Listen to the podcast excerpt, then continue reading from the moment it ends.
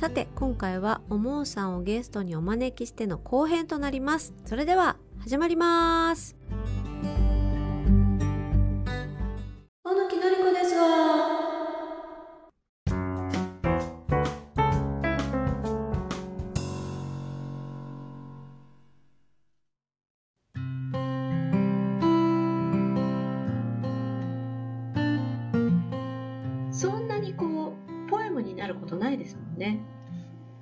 ですね。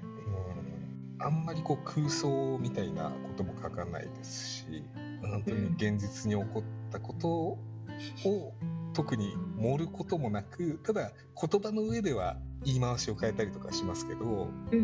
うん割と現実的だと思いますね。そう。なんか私ねおもうさんの記事で落語の記事があったんだよねああ書きました。はい。落語が好きっていう話だった気がするんですけど、あれでねなんか納得したのあ落語ねおもうさんそうそういう意味では落語っぽいかもって思ったことあるあそうそうですか。落語っぽい。うんなんかほら漫才っぽい人もいるうし、んらまあ、落語っぽい人ってなかなかいないけどポエムタイプと落語タイプと漫才タイプと小説みたいな感じでこうちょっと仕上がってるものを書く人といろいろタイプはいると思うんですけど、はい。内容的には落語だなって思いました。なんとなく嬉しいんですけど。現代落語みたい。な 新作落語みたいななんか空中に向かって喋ってるとかじゃなくてこうちゃんと順序立てて物語が物語っていうのかな自分の身の回りに起こったことを語ってる。みたいな感じ。ですね。それは心がけてるかもしれないですね。そのね料理の時は秀逸ですよね。うん料理料理の技術モンさんってそうお料理を全部ご自身で家族の分作られてるじゃないですか。そうですね。はい。おせちも自分で作られて。はいはい。伊達巻きの作り方とかも書いて載せてましたよね。はい。なかなかそういう男子いないとあ思うんですの僕が書くまでもなくクックパッド見ればいいじゃんっていうような記事を書いてますね。でも私モンさんの記事の中で本当に重宝してるのは鍋の間に挟んで肉を解凍するってやつそう、それあの何回か言ってくれてましたよね。あのその記事の後も。私もね私あの解凍するためにモンさんのこれ本当すごいって毎回思ってるまあちょっと何の記事の時に書いたか忘れましたけどちょっと安い時にお肉たくさんまとめ買いしといて、えー、とビニール袋に小分けして冷凍しといてそれをレンジで解凍するのがあんまり好きじゃなくて解凍モードは確かにあるんだけどどうしても火が入っちゃったりとかっていうのが嫌だし。でもうん。その自然解凍して待ってる時間もないしってことで鍋の例えばフライパンの上にそのカチカチの袋に入った肉を乗せてその上に、えー一回りちっちゃい鍋を置くと熱伝導で早く溶けるっていう話ですよね。そう本当すごいと思ったこのちょっと理科な感じも私のサピをこうちょっと刺激したしこれは本当素晴らしいと思って毎回やってるそうですか。ありがとうございます。ありがとうございます。僕が開発したわけじゃないんですけど。基本私あのいつ料理作るかわかんないのでは常に冷凍なんですよ。いはいはい。何でもかんでも。だ作るってなったら解凍しなくちゃいけないんだけど、うん。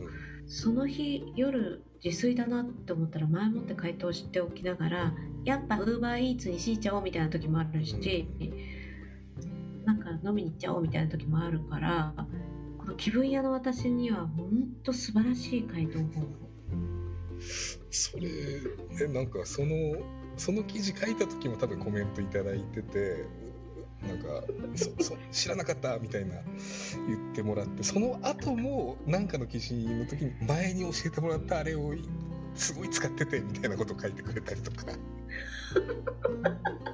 いや本当マジすっごい重宝してるもんだって。そんそんなに気に入ってくれたんだって思って。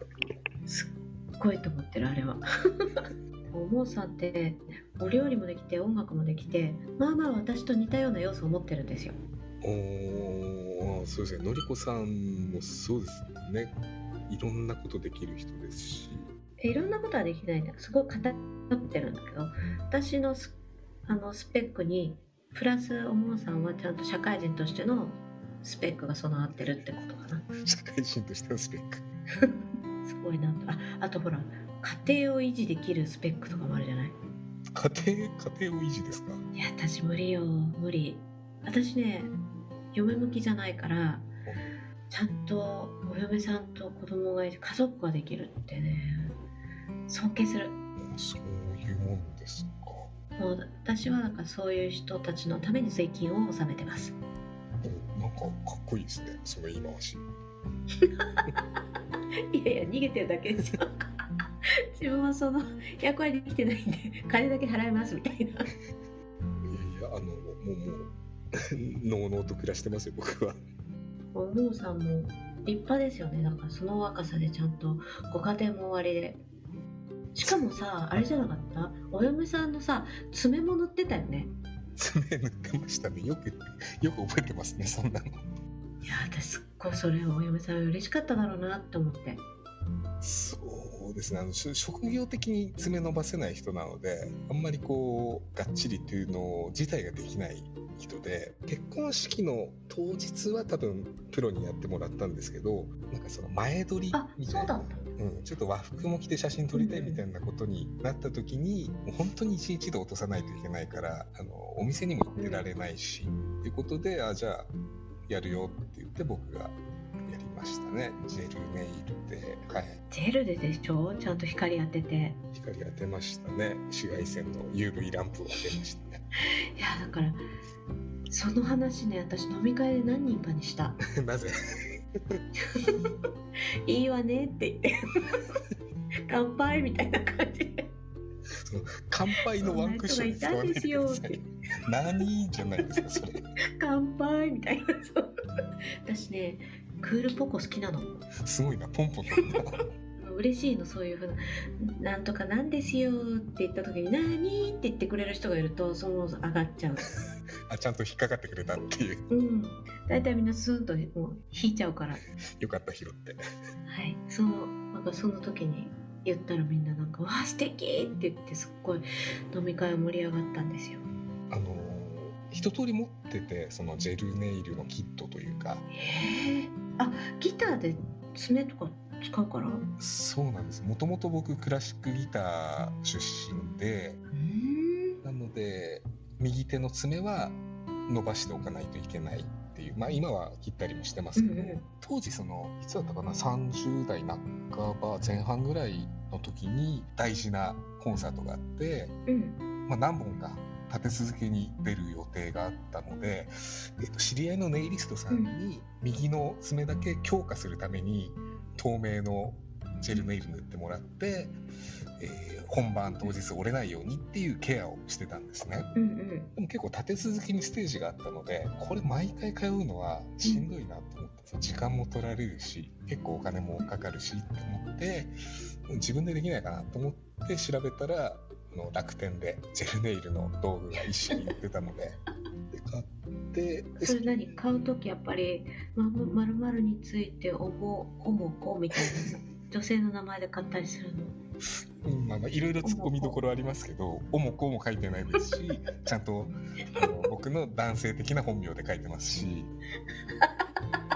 きっと揃えてそれでキット揃えてでやっぱりそのラメとかあのラインストーンとかいろいろこう僕のギタリスト的な爪には全く必要のないパーツもたくさんついていて そういうのついてきちゃうんだ。ついてくるんですよ。そのランプと、えーそのキラキラしたやつとかっていうのが一式セットでいくらですよみたいな。つけたらつけたでまたロックだよね。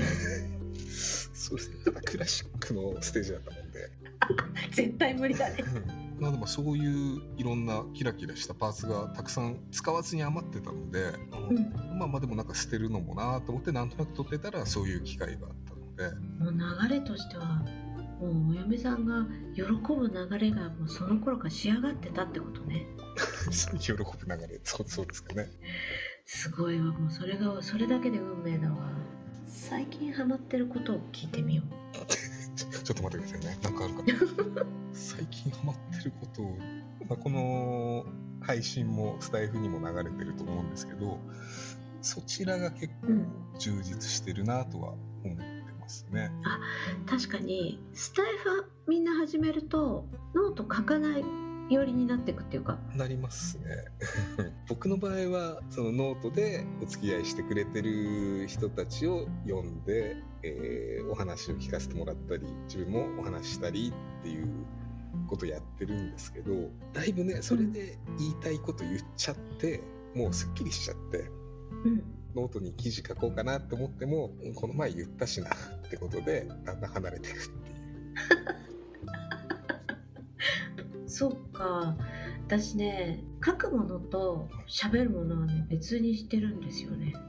あそうなんですか。そのトピックとしてこれは喋るよ、うん。これは書くよとかって分けてるんですか、そうなんです。書くのが面倒くさいことは喋る。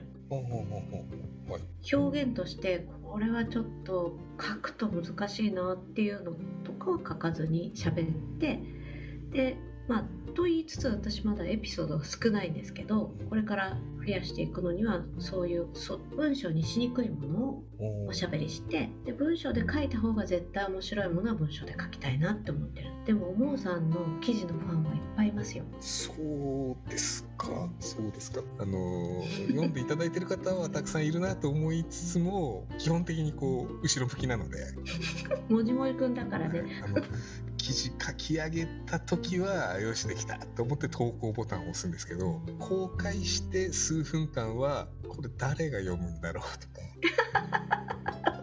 またあの自分以外の人に思いを馳せるわけですね。あのこれ読まされて何の得があるんだみたいな。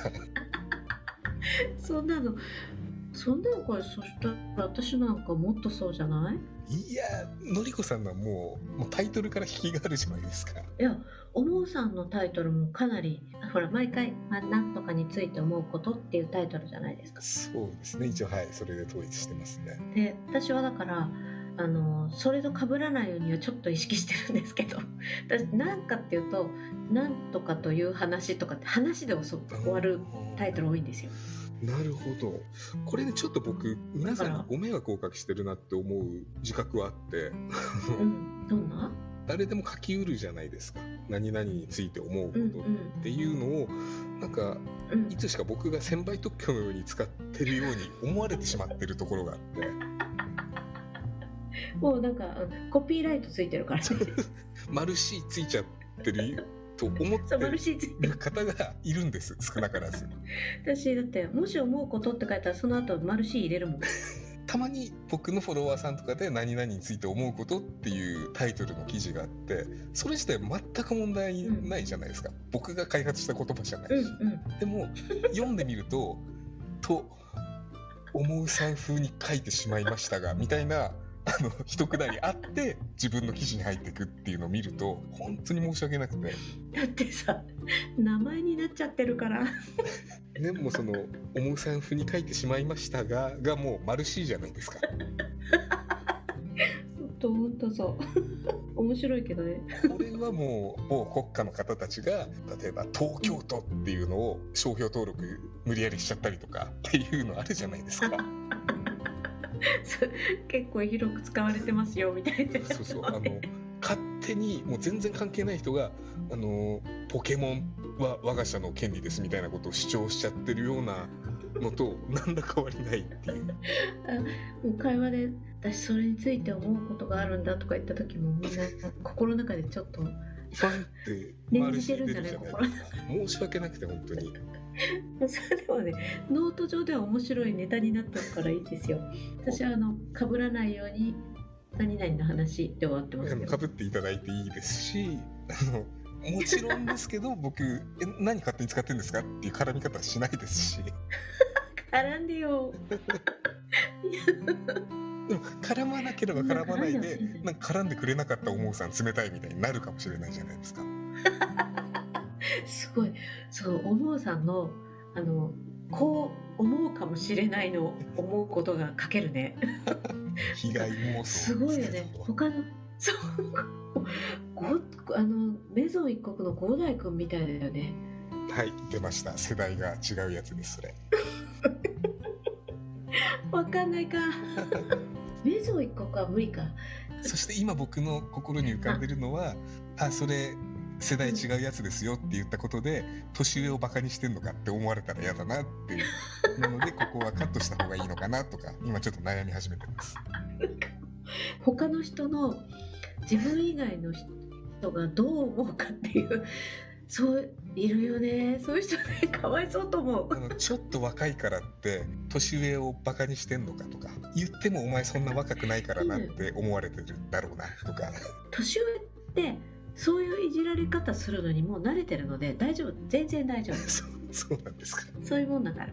あそれ分からないしって。はすっごい軽く言われるからみんなに。だってこの間さ私山形から中学生が私を訪ねてインタビューしに来たことがあったのね。ええはい。それでその子たちはえいろんな職業の人をインタビューするっていうなんか研修があるみたいで学校ででその私のところに来た子たちは音楽という職業に就きたいと思ってる子たちでどうしても音楽の職業の人が周りにいなくって人づてで訪ねてきたら私のとこまで来たっていうそういう話だったんだけど例えばさとか言ってサザンオールスターズっているでしょって言ったらポカーンとされて「あれサザン知らない?」って言ったら「知りません」って言われて「桑田佳祐知らない?」知りませんって言われちゃった これはねあの年寄りいじりとは違うこう切なさを感じましたよそ。うですねじ時代が変わってるんだなって感じのショックですねうん。もうそれに比べてメゾン一国知らないなんて、ああ、大丈夫大丈夫って。そうね、漫画とかそういうのは本当に世代が分かれちゃうかもね。で比較的ほらノートって30代の人が多い多めかなって思ってる？ああそうかもしれないですね、はいスタエフも30代が多いじゃない、うん多いですね。だからさ、ちょっと話題には気をつけちゃうよね。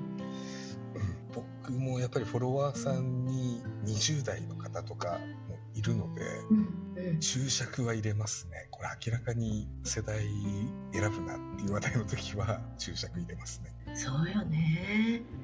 難しいよね。世代問題。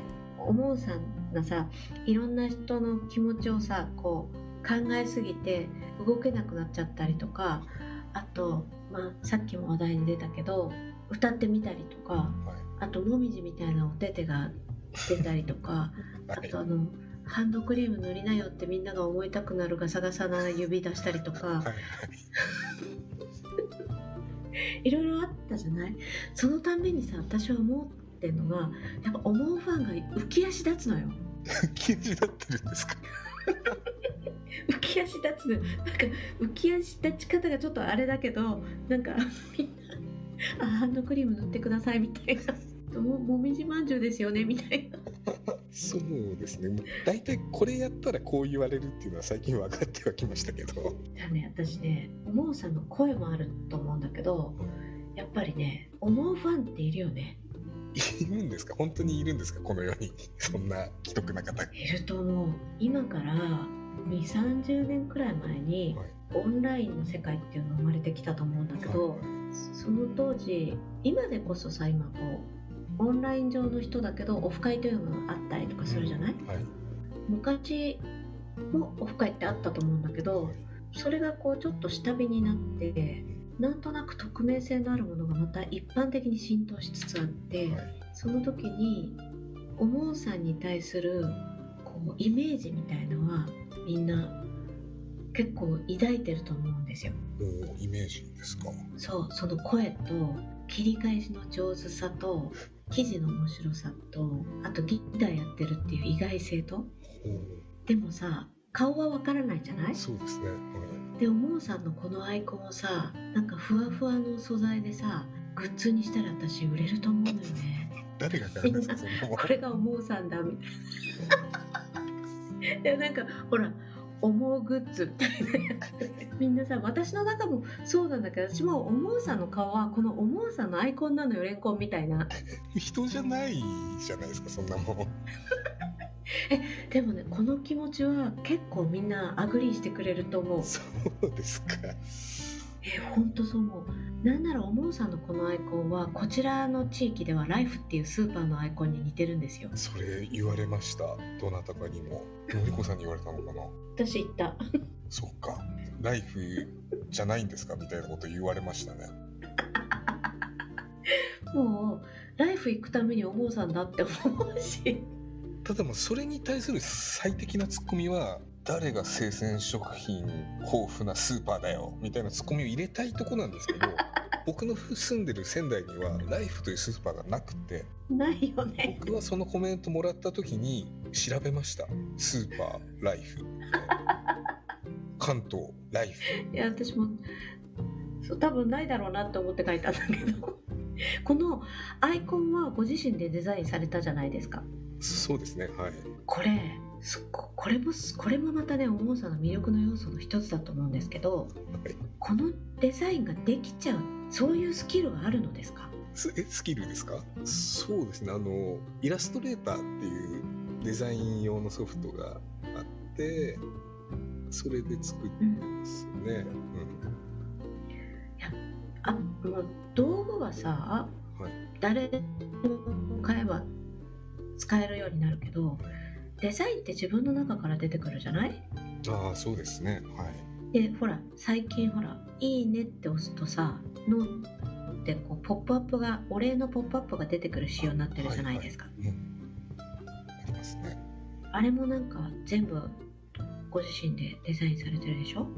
そうですね。今なんかあの印鑑みたいな刻印みたいなデザインになってますね。多彩だなって思っていやいやいやいやいやそういうデザインのお仕事されてたこともあるんですかえー、とデザイナー的なことではないんですけど一時期、えー、と広告関係の仕事しててディレクションというかここもっとこうした方がいいんじゃないとかお客さんから来たデザインをちょっと直し入れたりっていう、まあ、本来僕の仕事ではなかったけどもうこっちで直しちゃった方が早いなっていうことでイラストレーターの操作を覚えたりとかっていう。あなんか前記事で書かれてましたねそれね。書いたかも。あ書いてなかったか。それか喋ってたのかも。スタイフで。そうその辺も僕もごっちゃになっちゃってるんですけど喋ったか書くかはしました。多分。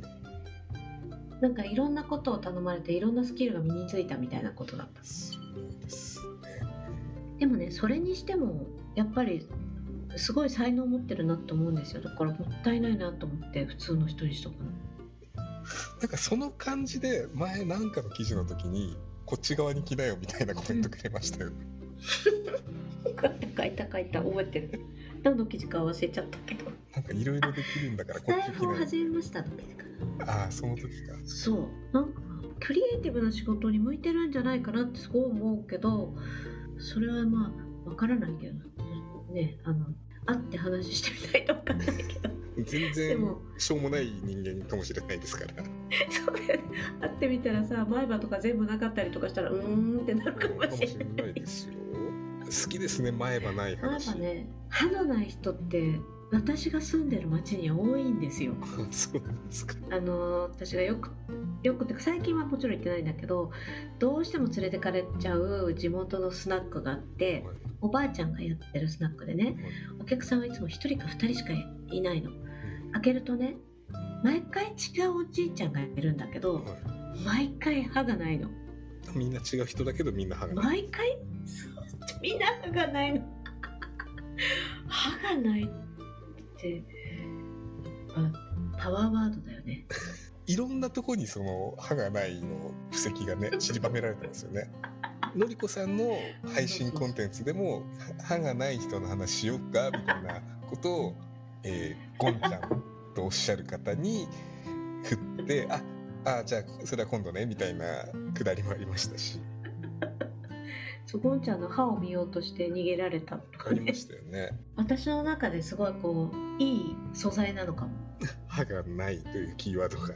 それだけでさビール一杯くらいいけるわけよ。そんなに好きなんですか？